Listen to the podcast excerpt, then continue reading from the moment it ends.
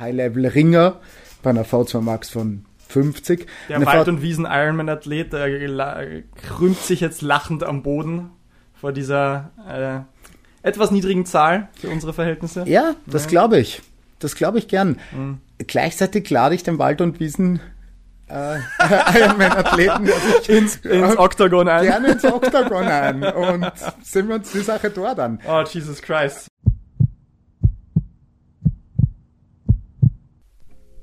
Es folgt Teil 2 der Konversation mit Lukas Petzenka, Mixed Martial Arts Coach und Athlet. Diplom-Ingenieur von der TU Wien im Visual Computing, 2007 Open Taekwondo World Champion, 2019 MMA Staatsmeister und Inhaber vieler weiterer Titel und Stockhalbplatzierungen bei Kampfsportturnieren. In diesem zweiten Teil reden wir zuerst ein bisschen mehr über Lukas Background im MMA und äh, seine Ausbildung. Dann reden wir über unsere Sicht als Coaches und angehende Sportwissenschaftler über Training im weitesten Sinne. Wo sehen wir die Unterschiede zwischen Kampfsportarten, Ausdauersportarten? Wo sehen wir Gleichheiten? Wie sollen wir mit unseren Athleten trainieren, wenn wir vor diesem riesigen, komplexen Problem des Individuums stehen? Und Lukas teilt am Ende mit uns eine sehr, sehr coole Sicht der Welt, wie wir es besser schaffen, mit Individuen zu arbeiten und die Stärken und Schwächen jeder einzelnen Person im Trainingsprozess herauszuheben. Wir wünschen viel Spaß mit diesem zweiten Teil unserer Unterhaltung.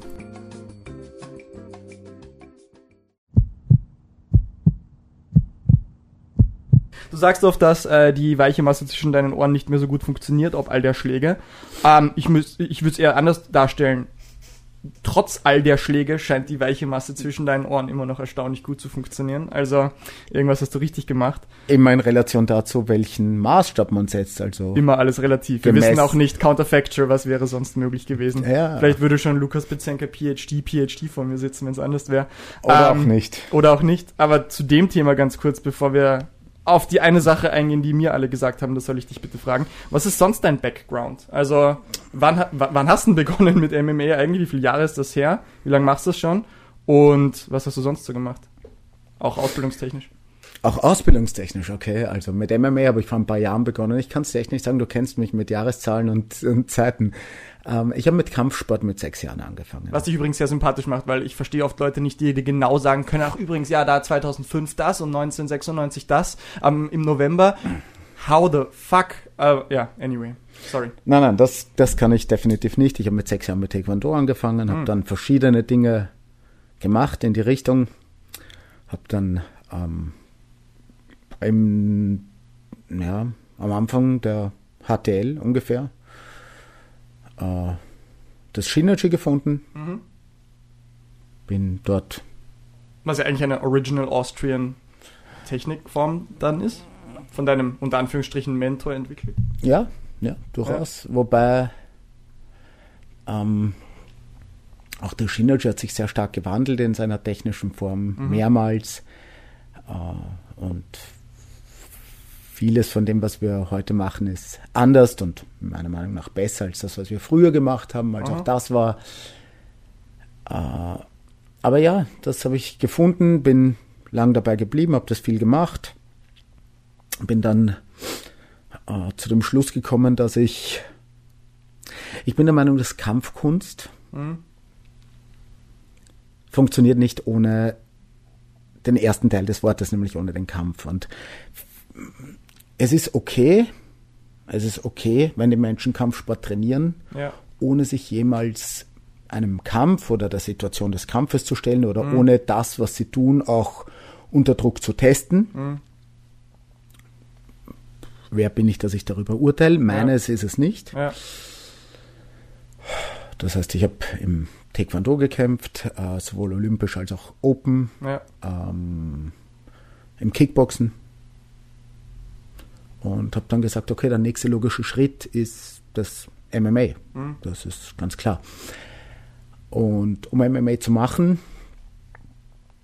muss Ringen und Boden passen. Das muss passen. Das kann man heute nicht mehr wegdenken. Äh, insofern bin ich dann zum Luther Livre gekommen und zum Bobby, Mhm. der auch ein sehr, sehr, sehr gründlicher, guter, ein großartiger technischer Trainer ist und der mich da sehr, sehr unterstützt hat und sehr weit gebracht hat. Ich bin momentan im Braungurt im, im Luther. Ähm, ja, habe dann ein paar Grappling-Turniere gekämpft, ADCC und also natürlich in meiner Gürtelklasse damals noch als Blaugurt. Und ja, dann habe ich angefangen mit MMA Light, mhm. was im Wesentlichen ein Leichtkontaktbewerb für das MMA ist. Und habe dann, ja, äh, MMA gestartet und hatte 2019, 2019 die Möglichkeit, äh, in Wiener Neustadt bei der Night of Warriors äh, den NMAC Staatsmeistertitel im MMA zu gewinnen. Und dann ist Corona gekommen, seitdem leider keinen Kampf mehr. Was habe ich sonst gemacht? Was, ähm, ja nicht ähm, was ja nicht uncool ist. Also vor der gezwungenen Corona-Pause nochmal ein, ein orges Highlight gesetzt. Äh, wahrscheinlich ja. lachendes und weinendes Auge. Einerseits wahrscheinlich der Gedanke, fuck, jetzt hätte man losstarten können, jetzt wäre es rund gegangen. Und andererseits, genau. äh, aber ein sehr, äh, wie sagt man, zufriedenstellender, unter Anführungsstrichen, vorerst Abschluss vor dieser Zwangspause. Ja, weinendes Auge auch deswegen, weil ich natürlich nicht jünger werde, aber das ist ah. ein anderes Thema. Ah. Was habe ich sonst gemacht? Naja, wie gesagt, ich war in der HTL, habe dort Informatik gemacht, war dann an der TU, habe mhm. dort meinen Diplom-Ingenieur in Visual Computing gemacht, mhm. habe in, in diesem Zuge ähm, die Möglichkeit gehabt, äh, durch, also durch meine Diplomarbeit auch, die ich am VR-WIS verfasst habe. Das ist ein äh, Visualisierungsforschungsinstitut im 22. Bezirk. Großartiger, großartiger Ort für alles, was mit Computergrafik und mhm. Visualisierung und Virtual Reality zu tun hat. Hatte die Möglichkeit, in Zusammenhang mit der Neurochirurgie im AKH meine Diplomarbeit über Gehirnbiopsieplanung zu äh, verfassen, habe dazu ein äh, Paper bei Springer publizieren können, war dann in Erlangen und habe das mhm. auch präsentiert. Mhm. Äh, Heftiger Scheiß, Gehirnbiopsie. Gehirnbiopsie. Was hast du, was hast du von dem ganzen Prozess mitgenommen? Äh, Respekt vor der Komplexität der äh, pinken Masse da oben oder der Komplexität von, wie man das überhaupt angeht, da irgendwas zu machen? Oder was waren denn, was waren so Haupt-Key Learnings von dem Ganzen? Ja, sowohl als auch. Und auch, und auch, um vielleicht zurückzukommen auf unser Gespräch von vorhin. Wir überblicken vielleicht noch nicht alles hundertprozentig genau, was, mhm. was sich im menschlichen Körper physiologisch und so weiter tut, aber mhm. wir wissen, dass manche Interventionen funktionieren. Und da sind wir wieder beim, beim Thema, dass man vielleicht manchmal auch einfach pragmatisch sein muss und sagen muss, das funktioniert. Es mag sein, dass sich uns die gesamte Komplexität noch nicht erschließt, mhm. aber es funktioniert. Ja. Pragmatik ist was Cooles. Pragmatik Ganz sagt halt wichtig. auch, wenn ich draufkomme, irgendwas funktioniert nicht, bin ich, äh, ist mein Ego nicht groß genug, hoffentlich, um zu sagen, okay, dann gehe ich den nächsten Weg, dann schaue ich weiter. Dann mache ich jetzt genau das, wo ich vielleicht jahrzehntelang dagegen gewettert habe. Turns out, da ist auch was dahinter. Das ist auch Pragmatik. Ja, ähm, ja also mh, hm, multimodales Denken und fail early, fail often, wie man in der Informatik sagt. Ja, dann habe ich Silicon Valley. Was auch mit Informatik zu tun hat im ja, weitesten Sinne. Fair enough. Äh, was habe ich gemacht? Ich habe meinen staatlichen Instruktor gemacht für damals noch allgemeine Körperausbildung, ja. dann den staatlichen Fitnesstrainer auf der Bundessportakademie ja. in Linz. Weißt du was, da stoppe ich dich jetzt, weil ich werde das sicher in der Introduction erwähnt haben, was du alles für Titel, Zertifikationen inne hast. Und wenn man auch mal auf deine Website schaut, äh, lukaspitzenker.com. Nein, nur pitzenker.com. Sorry, nur pitzenker.com. Äh, denkt man sich auch, okay, ja, der Kerl hat sich so ziemlich überall informiert, wo man sich informieren kann, hat sich viel Wissen abgeholt, etc. Äh, und jetzt bist du erst recht wieder in einem Master, wo wir auch sicher drüber reden sollten. Was waren deine Key Learnings? Sachen, von denen du extrem überzeugt warst, wo du dir gedacht hast, geiler Scheiß. Und jetzt im Nachhinein vielleicht nicht äh, das, äh, der Weisheit letzter Schluss oh, oder wo du wirklich selber über, über dein vergangenes Ich lachen musst. Mhm. Weil das mhm. frage ich oft gern Leute. Wie, wie bereit sind Leute tatsächlich zuzugeben, da war ich vielleicht ein bisschen am Holzweg, ähm, da habe ich gelernt. Und, und wie springt man über sein Ego, was immer daran hängt, dass alles, was man gemacht hat, gut ist und gut war. Nein, nein, da muss man schon, da muss man schon äh, darüber stehen. Nein, ich glaube, wichtiger noch ist es als, als Coach und als Trainer, weil man auch äh, als Trainer erkennen muss, es geht nicht um mich, sondern um die ah. Athleten, ah. die ich, die mir vertrauen, dass ich sie weiterbringe. Und es geht nicht um mich, sondern um sie, Dieses wenn ich mit ihnen arbeite. Und da ist Ego. Ja. Ähm, ohne den Namen zu nennen, wir kennen alle die, die Zertifizierung äh, mit dem Holzbrett und dem Stab, die über ein paar Tests Bewegungsqualität mhm. abschätzen will. Und mir hat die Grundidee sehr gut gefallen. Ah. Ein Interface zwischen Physiotherapie und Trainer und war alles, es war sehr solide und ich habe mich da sehr darauf eingelassen und habe dann, und zu meiner Zeit hat es dann noch keine Online-Ausbildung gegeben, das war noch vor Ort. Ich habe das dann auch vor Ort gemacht, bin auch schon da beim Vortragenden ein wenig skeptisch geworden, ich habe auch das Buch gelesen, äh, in dem es um Bewegung geht, mhm. ohne jetzt den Titel zu sagen. Und in dem Moment, wo man das Wort Bewegung, also Movement in dem Fall, ähm, durch ein anderes Wort ersetzt, lässt sich dieses Buch wohl auf jedes Thema, auf jedes beliebige Thema anwenden. Äh, wie so vieles in der, in, im Training, im Sport, mhm. ist es dann doch sehr philosophisch. Mhm. Und die philosophische Grundrichtung war ja okay. Äh, das, was dann daraus geworden ist, mit lass uns doch Verletzungsrisiko abschätzen und äh, A führt zu B führt zu C und ja. deswegen setzen wir ja am Sprunggelenk an bei Schulterschmerzen mhm. und was auch. Das war dann doch ein bisschen. Ja. Ich bereue es nicht, das gemacht zu haben. Mhm ähm, weil ich auch hier meine eigenen oder weil ich auch hier einfach die Bedeutung von Screening für mich, äh, wie soll ich sagen, gefunden habe. Ja. Und ich bin mir nicht sicher, ob genug Ernsthaftigkeit in Movement Screening fließt, wie auch immer dieser Screen dann aussieht. Und es muss nicht unbedingt auf einem Holzbrett mit einem Stock über Kopf sein. Ja, ja. Äh, Aber du sprichst die Sache an, du hast es dir angehört, du bist skeptisch geblieben, hast dir deine Gedanken gemacht, hast für dich abgeleitet, was funktioniert da jetzt, vielleicht funktioniert nicht. Aber du kannst wahrscheinlich auch verstehen, zumindest stelle ich die These in den Raum, dass es super leicht ist, dann einfach zu sagen, das klingt sehr geil, das präsentiert jemand, der gut rüberkommt, nehme ich so. Ja? Was würdest du jüngeren Leuten, Leuten, die in ihre Ausbildungen reingehen, die das erste Mal sich mit Themen beschäftigen, die das erste Mal irgendwelchen Doktoren zuhören, wie kannst du dir das behalten, skeptisch zu bleiben? Und ähm, schwierig. Wie bleibst du offen? Wie bleibst du in diesem Mindset eigentlich dein Leben lang zumindest offen zu bleiben für die alternative Möglichkeit? Mhm. Und so wie du sagst, manchmal muss man auch Wege einfach einschlagen und gehen und pragmatisch sein. Mhm. Und trotzdem immer das, die Hintertür sich offen lassen. Wie lässt man diese Hintertür immer so diesen Spalt offen? Hast du da für dich persönlich was gefunden? Lesen. Mhm. Lesen. Sich mhm. weiterbilden äh, sich mit guten Leuten vernetzen, die vielleicht auch außerhalb der eigenen Bubble sind, mit denen man ein wenig verbales Sparring ausführen kann und, ja. Mm, und Dinge testen, Dinge kritisch testen. Es ist okay. Ähm, man lernt etwas, man geht zu einem Seminar, großartige Sache. Ja. Testen. Und Vorsicht vor Confirmation Bias. Aber wenn man so grundlegend. Glaubt ihr, glaubt ihr, dass die, glaubst du, dass die das Wissen, dass es solche Biases gibt. Ich habe Confirmation Bias, ich bin in meiner Bubble, Cherry Picking, sorry, das sind halt alles englische Begriffe. Ich kann es auch nicht ändern. Glaubst du, das Wissen, dass es diese Dinge gibt, reicht schon, um sie ein bisschen zu umgehen? Ich bin skeptisch.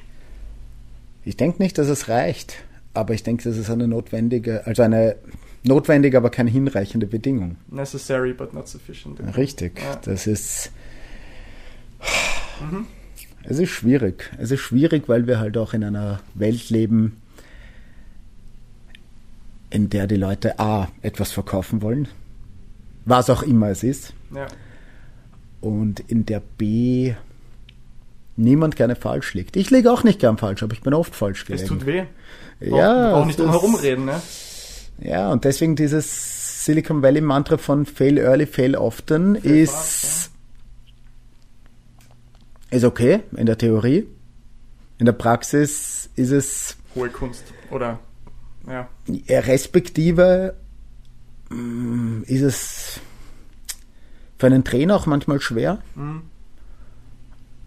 so ein, ein Versagen oder eine falsche Methode vor einem Athleten zu rechtfertigen. Ich glaube, da führt nichts um Ehrlichkeit herum. Wenn ich neue Athleten übernehme, bin ich der Ja. Erste, der sagt, ein gewisser Grad an Trial and Error gerade am Anfang wird und muss einmal dabei sein. Bist du bereit, das einzugehen? Oder das heißt, bist du bereit, das einzugehen? Das ist eigentlich alternativlos, vielleicht bei neuen Athleten vor allem. Eher die Sache, du wirst damit rechnen müssen, dass es einen Prozent, eine kleine, eine gewisse Prozentchance gibt, dass es in die Hose gehen kann. Die gibt es immer. Entweder wir haben Glück und wir umgehen es, oder wir landen genau dort und dann müssen wir halt umplanen. Da stimme ich dir absolut zu. Das ist aber auch gar nicht das, was ich meine. Okay. Das ist nicht. Was ich meine, ist eher das, was du vorhin gesagt hast. Man ist ein junger Trainer, man fährt zu einem Seminar, man hört, Methode X ist Ah, das Beste. ja. Äh, jetzt ist es sehr gefährlich, zurückzukommen und mit seinen Athleten Methode X zu machen, weil ja, das ist halt schwierig, weil wenn das doch nicht so toll ist, wir neigen halt auch oft äh, dazu, das Neue inhärent als besser anzusehen und die bewährten Dinge ein bisschen, will ich wie soll ich sagen, stiefmütterlich zu behandeln. Äh, ein Stichwort ist Velocity-Based Training. Man kann jetzt über Velocity-Based Training sagen, was man will. Mhm. Ist es gut? Ist es nicht gut? Ich, ich weiß es nicht. Tatsache ist, ähm, ich experimentiere damit seit geraumer Zeit Mhm. für mich. Und das ist auch etwas, ähm, ich nehme schon ab und zu bei Athleten ein Velocity Measurement, um zu sehen, okay, sind wir jetzt noch zum Beispiel bei einem Snatch High Pull in einem Geschwindigkeitsbereich, in dem wir auch sein wollen. Aber es ist ein Datenpunkt und es ist sehr kritisch und zur Trainingssteuerung regulär verwende ich es momentan nur für mich, um zu experimentieren, weil wenn ich versage, dann ist es meine Sache, aber mit einem Athleten, der Ja. mir vertraut, experim experimentiere ich nicht mit Dingen, Ja. die sehr iffy sind. Ja, ja. Also ich denke, da muss man schon auch unterscheiden. Es kann immer, wie du gesagt hast, schief gehen. Es kann immer was in die Hose gehen. Sobald du irgendetwas veränderst, kann es in die Hose gehen. Aber es gibt trotzdem einen, einen Unterschied zwischen, lass uns von dem, was du jetzt machst, zu einer Best Practice gehen. Und das kann in die Hose gehen. Oder lass uns irgendwas machen, was ich auf einem Seminar oder in einem, also Seminar gehört habe oder in einem Paper gelesen habe oder, äh, ja, im Gespräch das- gelernt habe. Dass du das ansprichst, Best Practice. Ich habe mir letztens gedacht, wir haben darüber geredet, vielleicht können wir uns manchmal auf Best Practices verlassen. Ich habe da noch genickt und gemeint, ja, auf jeden Fall, klingt für mich auch intuitiv. Wie definierst du denn Best Practice? Ich habe mich das dann selber gefragt, wie ich Best Practice definiere. Ist es das, was die meisten machen, die meisten Guten machen, die meisten Profis machen, worüber die meisten Wissenschaftler reden, was ja schon mal nicht stimmen kann, weil wir ja von Practice, von echtem Tun reden. Wie definierst du Best Practice? Die Best Practice ist im Wesentlichen eine Art, die Dinge zu machen, die sich herausgefiltert hat, weil sie sich in der Praxis als überlegen oder besser Ja. erwiesen hat. Das ist natürlich sehr kontextspezifisch. Also zum Beispiel ähm, kann man im in der Informatik kann man über verschiedene Design-Patterns reden, die für verschiedene Aufgaben die Best Practice sind. Also wenn ich vor diesem Problem stehe, ist es Best Practice, es auf diese Art zu lösen. Mhm. Ich muss es trotzdem neu lösen, aber ich kann mich an einem gewissen Rahmenwerk orientieren. Ja. Was ja schon mal inhärent abgeleitet aus alten Dingen ist. Natürlich. Best Practice ist fa- fast schon per Definition das, was gemacht wurde und was im Schnitt das Beste gezeigt hat. Natürlich. Ist also schon mal ein bisschen blind vor Kreativität und Veränderung. Naja, zu einem gewissen Grad vielleicht. Biased Richtung alt. Oder man könnte alt ersetzen durch das Wort bewährt. Schöner.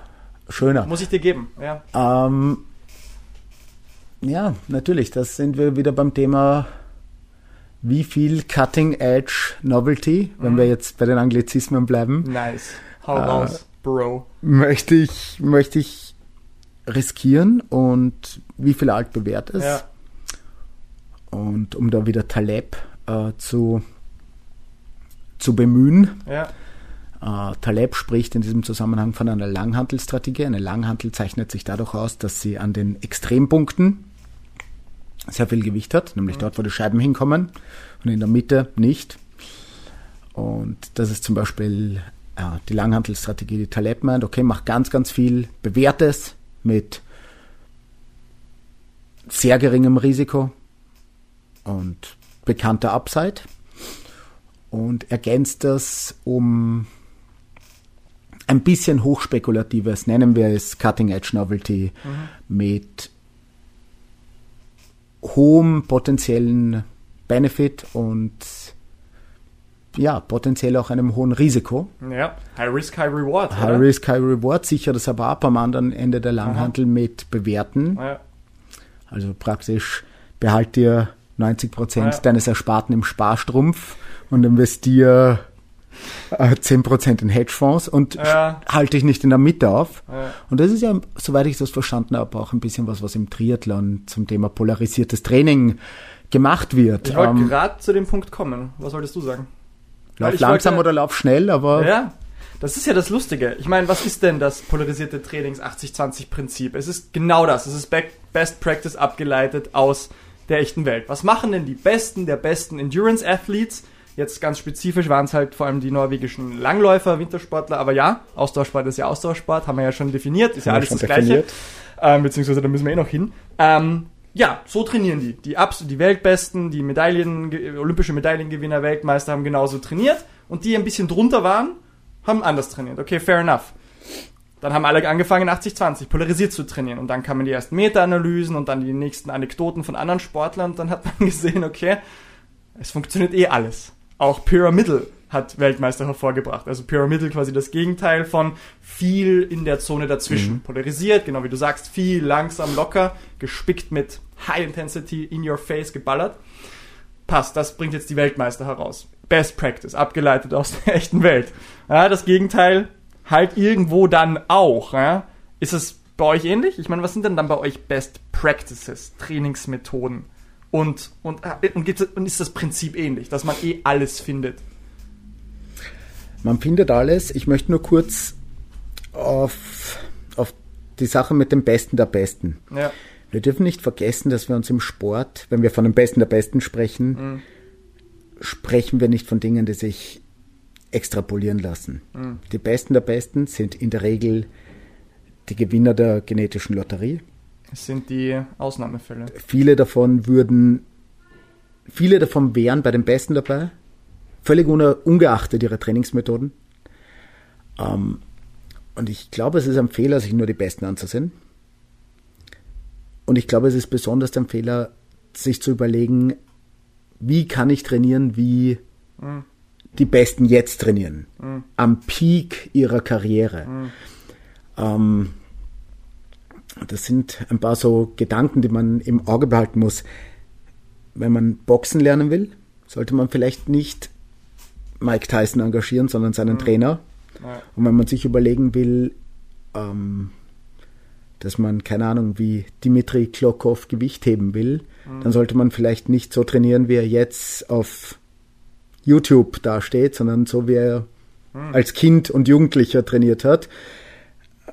Vorausgesetzt, es macht überhaupt noch Sinn als Erwachsener. Aber egal, man sollte sich schon noch anschauen, wie haben die Leute, die das gut machen, zu dem Zeitpunkt trainiert, an dem ich mich jetzt in meiner athletischen Entwicklung befinde. Und das ist das Problem mit Sport, dass es so viel, dass einfach die Besten der Besten so, da ist so dünne Luft, da Ja. gibt es einfach nicht viel. Das sind so individuelle, Ja. Ja, wir haben uns auf der FH letztens, beziehungsweise was heißt wir, du hast mit jemand anderem ein bisschen drüber diskutiert, so, ähm, man sieht oft, die Besten der Besten gewisse Dinge machen Ja. und dann ist die Frage, wow, hat das denn irgendeinen Sinn? Das ist ja kompletter Bullshit. Und dann war dein sehr guter Einwand, naja, es sind die Besten der Besten. Wer bin ich jetzt dem zu sagen, bitte ändere doch dein Training? Weil das ja jetzt nicht gut ist. Ja, klassisches Beispiel. Ähm, Usain Bolt und sein Krafttraining. Mhm.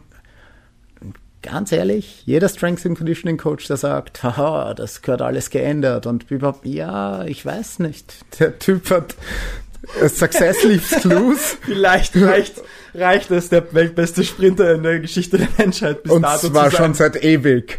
Ähm, ja, ich ja. weiß nicht. Es gibt mittlerweile ja. Biomechaniker, die kritisieren Usain ja. Bolts Lauftechnik, ah. was ah. schwierig ist. Auch so ein Artefakt der modernen Zeit. Fingerzeig, Fehler hier, Fehler dort, Kritik, Kritik, Kritik. Ja? Ich Tyson Fury, Tyson Fury.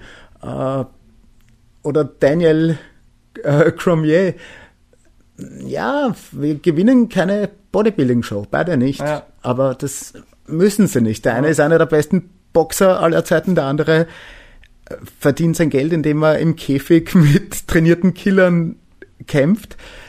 Ähm, muss ich das wirklich ja. an Body Composition festmachen? Mhm. Ähm, ich würde auch, wie gesagt, wenn wir bei den Besten der Besten sind, ich verstehe, dass man von außen ähm, Tyson Fury's Jab kritisieren kann. Das ist mir klar. Den Schritt dahin zu machen, zu sagen, der sollte das anders schlagen, finde ich schwierig, denn da schließt sich der Bogen wieder. Wir sind systemisch. Veränder ein Ding, alles verändert sich. Und in der Informatik gibt es einen, einen Satz, der heißt Never Change a Running System. Das stimmt natürlich nicht ganz, denn im Sport geht es immer um Verbesserung und Optimierung und was auch immer.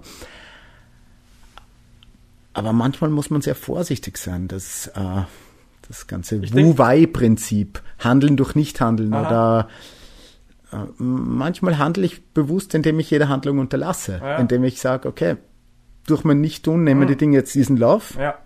Vielleicht ist es das, ja. wo wir hinwollen. Ja, Omission, also Commission und Omission und beides kann gut und schlecht sein. Ich kann Fehler genau. machen durch mein Handeln und ich muss mir immer bewusst sein, dass auch mein Nichthandeln Vor- wie Nachteile haben kann. Wobei genau. die Leute wahrscheinlich eher noch weniger am Schirm haben, dass ihr Nichthandeln manchmal ihnen eine Zukunft einbrockt, die nicht gut ist. Leute müssten auch ein bisschen diese Opportunity-Kosten am Schirm haben, wenn sie was nicht machen. Aber in beide Richtungen, so wie du sagst. Nicht handeln kann mir was einbringen, nicht handeln kann mir meine Zukunft verbauen. Und da um, sind wir halt sehr schlecht, weil Future Discounting, wir sind sehr schlecht, die Zukunft einzuschätzen. Das Hier und Jetzt zählt. Was in fünf Jahren ist, I mean, who knows, ja. Na, es weiß tatsächlich niemand. Ähm, sonst würden wir nicht hier sitzen, sondern hätten unsere Südseeinseln durch unsere etlichen Lottogewinne. Aber ja, natürlich Opportunity Cost. Gleichzeitig, manchmal ist es einfach besser, Dinge wegzulassen. Und ja. Denn jede Aktion, die ich setze, hat Kosten in irgendeiner Form. Mhm. Jeder Trainingsreiz, den ich setze, hat Regenerationskosten, hat ein Verletzungsrisiko, bibabo. Ja. Und manchmal muss ich mir überlegen, überwiegt der potenzielle Nutzen ja. die Kosten. Ich kann mir vorstellen, dass ihr das trotzdem, also ihr als Kampfsportler es schwieriger habt als ihr. Also never change a running system. Als Ausdauersportler. Das ist ja eines unserer Hauptthemen. Was muss ich denn meinem Athleten beibringen? Was ist Ausdauersport? Wie immer man es definieren will, eine vielleicht einigermaßen coole Definition ist das äh, Wider Widerstehen der Ermüdung. Das ja. Aufrechterhalten des Energiefluxes, ATP muss fließen, ATP muss fließen, so gut es nur irgendwie geht. Das ist die bioenergetische Seite und die andere Seite wäre vielleicht noch möglichst effiziente Bewegung. Und das ist beides eigentlich recht simpel, weil möglichst hoher Energiefluss, okay, mach einfach viel, mehr oder weniger und hin und wieder hart. Und das andere ist, ähm, mire deine, deine zyklische Bewegung, ist ja immer die gleiche. Ja? Mhm. Ist nicht so, und da könnte man vielleicht wirklich sagen, du hast da mal einen guten Weg gefunden, mach mehr davon. Never change running system. Und dann haben wir Kampfsport. Was so multifaktoriell ist wo mir als Ausdauerathlet der Kopf und Coach der Kopf platzt. Ich tue mir manchmal schon schwer, meinen Athleten Sachen zu planen. Ich wüsste nicht ein und nicht aus, wie ihr das macht. Ne? So viel davon. Wo, wo fängt man an? Wie analysierst du Athleten? An was arbeitest du? An was arbeitest du nicht? Wie teilst du das auf? Wie, wie kommst du überhaupt damit zurecht? Mit all dieser Komplexität? Es hilft wahrscheinlich, dass ich in dieser Welt mich selber bewege. Ja. Ähm, ja, ich habe einen, einen Vorteil dir gegenüber. Dein ausgeprägter Bizeps. Nein, äh, Scherz beiseite. Nein, ich habe den Vorteil, dass es bei uns nicht so stark um eine Maximierung geht wie bei euch. Bei uns geht es um Optimierung. Mhm. Und der, der direkte Transfer aus biomotorischen Fähigkeiten, wenn du das so willst, ist mhm. nicht so direkt. Ja. Du hast Ökonomie angesprochen. Mhm. Gerade Ökonomie ist zum Beispiel ein großes Thema und das, da habe ich auch meinen, meine Kritik mit verschiedenen hm, Trainingsmethoden, die nämlich genau diese neuromuskuläre Effizienz äh, und auch technische und taktische Effizienz und das Pacing ein bisschen außer Augen lassen. Mhm. Also es ist schon ein Thema, wir können sprechen von Kapazitäten oder wir können sprechen von der Utilisierung dieser Kapazitäten. Mhm. Ganz kurz, was ist, wie definierst du da die Unterschiede? Was genau meinst du?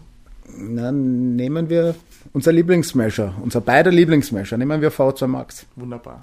Wunderbar. Toll. Ah, ja. Jedermanns Lieblingsmeasure und auch jeder Frau's Lieblingsmeasure, muss Unbedingt. man auch hier festhalten. Auch un unglaublich wichtig. Ähm, wir testen also V2 Max. Wie testen wir V2 Max? Zum Beispiel. Wir messen es mit einer Spirometrie in einem Rampentest auf einem Fahrrad. Okay. Wir, wir, messen, wir messen also die maximale Sauerstoffaufnahmemenge ähm, am Fahrrad. Okay. Das gibt mir eine Kapazität. Das sagt mir, dein Körper ist in der Lage, pro Kilogramm Körpergewicht so viel Sauerstoff ähm, aufzunehmen und zu utilisieren. Zu utilisieren, ja. Gut. Das sagt mir nicht, wie viel Sauerstoff jede meiner Aktionen verbraucht. Und da sind wir beim Thema Ökonomie. Hm. Und ich denke, dass Ökonomie im Kampfsport, da es eben nicht die gleiche zyklische Belastung ist, mhm. sondern eine sehr, sehr hohe Vielzahl an Techniken eine immense Rolle spielt. Mhm. Ähm, ich denke, dass überhaupt auch die intermittierende Natur der ganzen Sache das Spielchen sehr stark verändert. Und bei euch geht es darum, eine Kapazität zu vergrößern. Bei euch geht es darum, okay, höhere V2 Max ist gleich bessere Ausdauerleistungsfähigkeit. Wobei nicht einmal das stimmt, wie wir wissen. Wie man so schön sagt, in ähm, heterogenen Gruppen von sehr unterschiedlichen Leuten wird dir die V2 Max ziemlich gut sagen, dass der oder die besser ist als der und die mhm. andere. In gleichen Gruppen, sehr gut trainierte oder alles mitteltrainierte, genau wie du sagst, schaut es schwieriger aus. Da wird sie mir nicht mehr so viel sagen. Ja? Gut, da wird sie mir nicht mehr so viel sagen. Das heißt, im Wesentlichen sagt mir, wenn ich, es sagt mir die V2 Max, wenn ich einen Triathleten äh, mit einem Kampfsportler mhm. vergleiche, dass der Triathlet besser in seinem Sport ist als der Kampfsportler. Aber wir testen also eine Kapazität und leiten daraus irgendwas ab. Und das ist okay. Ich habe nichts dagegen, Kapazitäten zu testen. Mhm. Aber das ist halt so, wie wir vorhin besprochen haben. Das ist ein Datenpunkt von vielen und ich muss den auch kritisch betrachten und mir überlegen, was ist genug? Muss ich, muss ich daran arbeiten? Ist es wichtig, das weiter auszubauen oder ist mhm. es wichtiger zu ökonomisieren mhm. und das, was ich habe, optimal zu nutzen?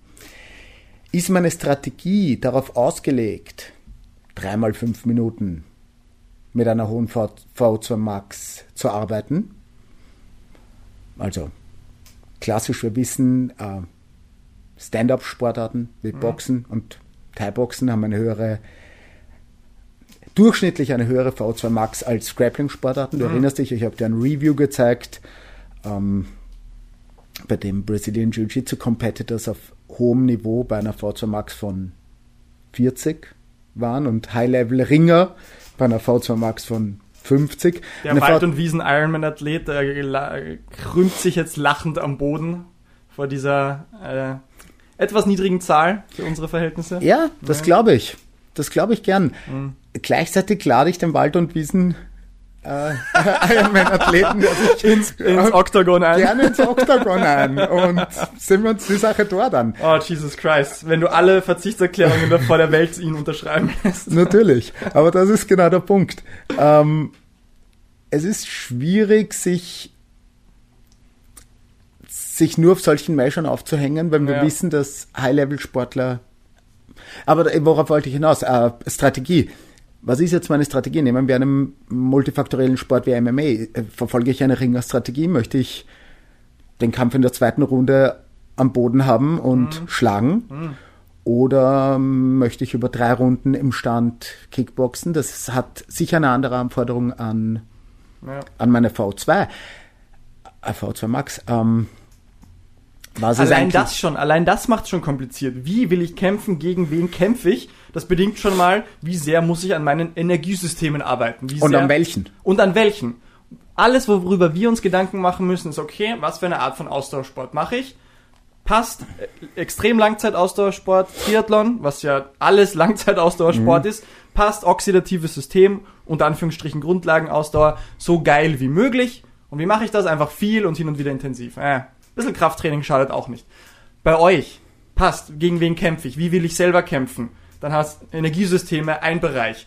Kraftkomponente, der andere Bereich, Skill, der nächste andere Bereich. Ich wüsste ja nicht Taktik. mal, wo ich Taktik, ich wüsste ja nicht mal, wo ich anfangen soll. Ihr habt, wir haben einige Baustellen, die sehr komplex werden können. Fair enough, Training ist simpel. Physiologie ist komplex, Training sollte simpel sein.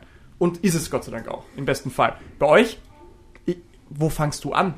woher, woher willst du denn, woher weißt du denn als Coach überhaupt, passt so und so viel Krafttraining ungefähr, so und so viel Sparring ungefähr?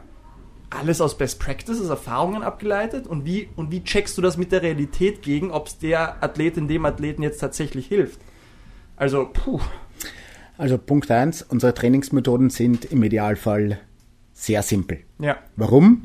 Weil nur simpel ist robust. Vielleicht kannst du mal kurz sagen, was ihr überhaupt alles macht all das, was du gesagt hast. Okay. Ein MMA-Fighter muss sein Ausdauertraining unterbringen, sein ja. Krafttraining unterbringen, seine Stand-Up-Sessions, seine Grappling-Sessions, seine Ringer-Sessions, seine MMA-Sessions, die nämlich auch wieder was anderes sind. Ja. Je nachdem, ob es dann noch benötigt wird, Foam Rolling, Mobility, Bibabo. Ähm, du hast gefragt, Sparring, Best Practices, dies, jenes, Kraft. Und da sind wir bei der Kunst des Coachens. Das ist mein Problem mit einzelnen aus dem Kontext gerissenen Parametern, mhm. die wir uns ansehen und an einem Parameter bewerten, guter Athlet, schlechter Athlet oder Normwerte, was auch immer. Ja. Wie viel Krafttraining braucht ein MMA-Fighter? Naja, wie lang ist eine Schnur? Keine Ahnung. okay. Ist das jemand, ist das jemand, noch einmal die Frage, ist das jemand, der dreimal fünf Minuten im Stand kämpfen will und ja. die Distanz draußen halten will? Ja. Der braucht wahrscheinlich weniger. Ist das jemand, der viel ringen und grappeln will? Der braucht mhm. wahrscheinlich mehr. Mhm. Ist das jemand, der viel ringen und grappeln will, aber schon eine sehr, sehr ausgeprägte Kraftbasis hat? Der ja. braucht weniger. Der hat sie ja schon. Ähm, ich, ist das jemand, der einfach schwach ist? Mhm. Ja. Der braucht mehr. Ja. Man muss sich schon auf den Athleten vor sich einlassen. Und ich habe dazu eine relativ, relativ radikale Idee. Mhm. Und das verstößt vielleicht gegen die guten Sitten, aber man kann mit dem Athleten reden. du meinst, du kannst rausgehen aus deinem Ivory Tower der Wissenschaft ja. und tatsächlich fragen, wie sich jemand fühlt, wie es ihm oder ihr geht und auch Real-Life-Performance als Indikator nehmen vielleicht? Ja, und wenn der Athlet, natürlich sind wir nicht, sub, äh, nicht objektiv als Menschen, wir sind inhärent subjektiv. Ja. Man kann mit dem Trainer sprechen. Im MMA kann das schwierig sein, weil es eventuell einen Boxcoach gibt, einen Jiu-Jitsu oder Lute Livre Coach, mhm. einen Strength and Conditioning Coach, einen Nutrition Dude, mit wem spricht man. Aber ja. äh, in manchen Gyms gibt es einen Head Coach und mit dem könnte man theoretisch auch sprechen. Hey, ja. ähm, was braucht der Athlet? Oder ja. den Athleten einmal fragen, hey, wenn du am Cage ringst, wie geht's dir damit? Ja. Oh, na, ich merke, mir fehlt die Explosivität, um meine Takedowns zu finishen. Okay, da haben wir einen Anhaltspunkt, woran wir arbeiten könnten. Ja. Krasse Idee, wir könnten ja. an Explosivität arbeiten. Ah. Ähm, was, wie geht's da am Boden? Ja, hm, na, ich werde gecrushed in dieser oder jener Position oder ich kann eine Position nicht sichern. Je nachdem können wir sagen, okay, da braucht man vielleicht Kraft, da braucht man vielleicht isometrische Kraftausdauer, was etwas ist, was ja auch nicht mhm. in vielen Sportarten relevant ist. Ja. Äh, vielleicht sagt er, puh, ich bin explosiv und dies und jenes. Mhm. Aha, okay. Du bewegst dich komisch. Ja, ich bin gerade verletzt. Aha, passiert das öfter? Ja, immer wieder. Okay, da ja. sollte man vielleicht an Resilienz ja. ansetzen. Ja. Krasse Idee, lass uns doch mit den Leuten arbeiten, mit denen wir arbeiten. Man spielt ein bisschen Detektiv, man führt tatsächlich Konversationen und hört auf das Gefühl und Intuition der Leute weil das ist auch so ein Effekt der heutigen Zeit. Wissenschaft, Daten, wir quantifizieren den Menschen durch alles, was du ja. angesprochen hast. Meine V2 Max, meine Effizienz gemessen in Milliliter Sauerstoff pro Kilometer, den ich verbrauche und darauf quantifizieren wir den Athleten durch. Ich glaube, das sind wir als Ausdauersportler sehr anfällig. Mhm. Was wahrscheinlich auch ein Grund ist, warum wir als Ausdauersportler dann unsere geilen Whoop-Bänder uns kaufen mhm. und unseren Recovery-Score geben und unser Schlaftracking machen mit einem mhm. Schlafscore-Index. Zahlen, Zahlen, Zahlen, Daten, Daten, Daten, weil wir irgendwie denken und irgendwas in mir denkt das auch, dadurch, dass es so so viel simpler ist als das, was ihr macht, komme ich mit diesen Daten klar. Ich glaube, ihr seid ein bisschen weniger anfällig in diesen in, in diese Falle reinzutappen. Weil, und da sind wir bei der Macht von Gefühl und Intuition. Es kann die Dinge aufzeigen, die dir eine einzelne, einfache Zahl niemals sagen kann, ja. Und ich glaube, da sind wir so viel schlechter darin, als ihr seid, ja. Das weiß ich nicht. Das ich glaube, ich als Coach gleich, oder viele Coaches da draußen schauen sich dann lieber den Recovery Score des Athleten an, als tatsächlich zu fragen, wie war denn dein Alltag? Wie war mhm. dein Training? Sag mir jetzt einfach mal von der, nicht von der Blume geplaudert, wie ist der richtige Ausdruck? Von, wurscht, frei von der Leber weg, oder? Ja, ja. Irgendwie so in die Richtung. Was dir denn gerade so einfällt. Mhm. Und ich lehne mich aus dem Fenster und sage, die Leute sind darin sau schlecht heutzutage, sau schlecht, aber sie sollten besser werden. Und wie wirst du besser? Indem du es mehr machst, indem du mehr diese Fragen gestellt bekommst. Ja, ja, ja was, wie gesagt, IT ist ein bisschen mein, mein Background. Mhm. Man muss schon noch sagen, ohne jetzt ein spezifisches Produkt kritisieren zu wollen, das steht mir nicht zu, so, so tief bin ich nicht drin in der Materie. Aber man muss schon sagen, die Dinge haben einen gewissen Messfehler. Ähm, dann werden die Daten durch Algorithmen verarbeitet, die entweder ein statistisches Modell im Hintergrund haben, das für den Einzelnen nicht so unbedingt passt oder die einigermaßen lernfähig sind, vielleicht, man weiß es nicht. Äh, ein Algorithmus, der nicht immer so valide ist, wie die Hersteller gerne sagen. Und darauf sich stark zu verlassen, hat gewisse Risiken. Ja, also ja. Äh, das ist natürlich bei uns auch immer wieder ein Thema mit diversen, diversen Dingen wie mhm. HRV hier, mhm. die Alpha-Wellen messen etc. Das aha, können alles aha. gute, das können alles gute Methoden sein. Ich ja. lehne nichts davon ab. Ich sage nur, es sind einzelne Datenpunkte, die man im Gesamtkontext betrachten muss. Und ein Coach, der seinen Athleten nicht fragt, wie geht's dir? Und sich stattdessen Vitalparameter oder leistungsphysiologische Parameter ansieht, hm, verpasst meiner Meinung nach einige Chancen. Ja. Also insbesondere ja. auch in der Trainingsplanung. Ja. Ich glaube, du hast mir mit dem Statement selber persönlich viel weitergeholfen, weil ich oft, so simpel Ausdauersport ist, oft selber vor der großen Blackbox stehe. Was genau machen wir denn jetzt? Also ich bin auch ein Fan, ein bekennender Fan des polarisierten Trainingskonzeptes, mhm. weil sich unter anderem herausgestellt hat, dass du die Leute eher weniger in ein Obertraining schickst. Mhm. Mit viel Grundlage kannst du mal nicht viel kaputt machen. Aber dann frage ich mich trotzdem oft, es gibt da draußen eine Million und ein Training-Methoden.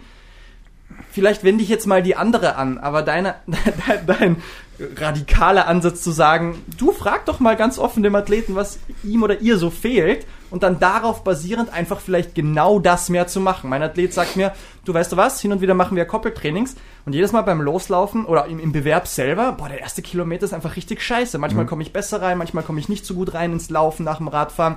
Komisch. Dann werde ich vielleicht genau das einfach mehr und mehr einbauen und muss jetzt nicht die fancy, geile, komplizierte Trainingsmethode, sondern ich mache genau das, wo du das Gefühl hast, da ist dein Bottleneck, dann machen wir das ein bisschen mehr. Streichen wir das ein bisschen mehr heraus. Ist doch, ist doch eine Idee. Ja. Äh, und es kommt ein, ein Second-Order-Effekt dazu, also etwas, was jetzt vielleicht nicht unmittelbar mit der technisch-taktischen Effizienz oder der physiologischen Leistungsfähigkeit zu tun hat. Ja. Was wird denn noch ein Effekt sein, wenn du das machst?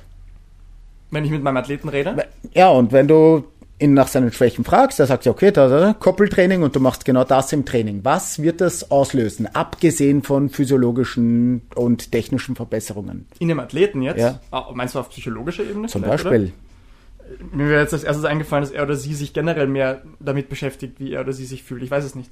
oder, ich weiß es nicht, also zum Beispiel, wenn wir von Kämpfern reden, ja. und ich bin jetzt kein ich bin kein wahnsinnig großer Freund von klassischem Roadwork, wie wir es aus dem Rocky Movie kennen, mit Kilometer sammeln gehen.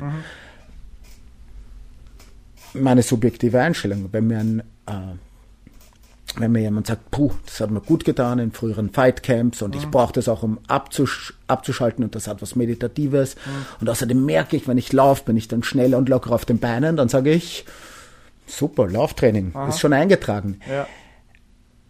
Und das hat nicht unbedingt etwas damit zu tun, dass ich, hm, wie soll ich sagen, das ist kein Crowd-Pleasing. Das ist nicht, gib den Leuten, was sie wollen und das mhm. passt schon. Aber gerade im Kampfsport ist schon auch wichtig, habe ich das Gefühl, gut vorbereitet zu sein. Ja. Mhm. Weil man ist eh nie gut mhm. genug vorbereitet. Aber habe ich das Gefühl, mich optimal vorbereitet zu haben und wirklich in einer guten Form in diesen Kampf ja. zu gehen? Ja. Oder habe ich das Gefühl, wir haben ganz viele Baustellen nicht angegriffen. Ich bin nur müde. Das, was wir die letzten sechs Wochen gemacht haben, hat mich nicht weitergebracht. Selbst wenn das jetzt unter Anführungszeichen physiologisch optimal war. Mhm. Naja. Ja. Kämpfe werden auch im Kopf gewonnen und verloren. Das äh, psychophysisch-soziale Modell am Ende des Tages, ja. Das war Teil 2 meiner Unterhaltung mit Lukas Pitzenka, MMA-Fighter und Coach. Im dritten und letzten Teil unserer Unterhaltung packen wir die eigentlichen Knaller aus. Wir reden ein bisschen über Quantifizierung von Training, wie gut sind Daten, ähm, beziehungsweise wie ist auch im Kampfsport die Rolle von RPE, also der gefühlten Wahrnehmung. Wir reden ganz, ganz spannend über das Mindset der Kämpfer. Was muss denn ein Athlet dessen Ziel es ist, dem anderen auf die Fresse zu geben, mitbringen. Und sind vielleicht gerade diese Leute die ruhigsten und ausgeglichensten Menschen im normalen Leben. Und wie verhält es sich nun mit der Philosophie und der Spiritualität, gerade wenn wir von Kampfsport und eben Kampfkunst reden? Kampf, Aggression oder doch auch Friedenskunst am Ende des Tages?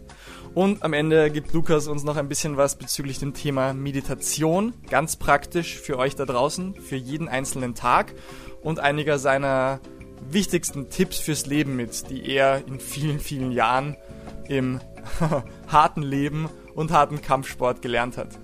Ähm, wir hoffen, ihr schaltet nächstes Mal wieder rein und holt euch coole Tipps, Tricks und viele Weisheiten ab. Dankeschön, stay strong, rework.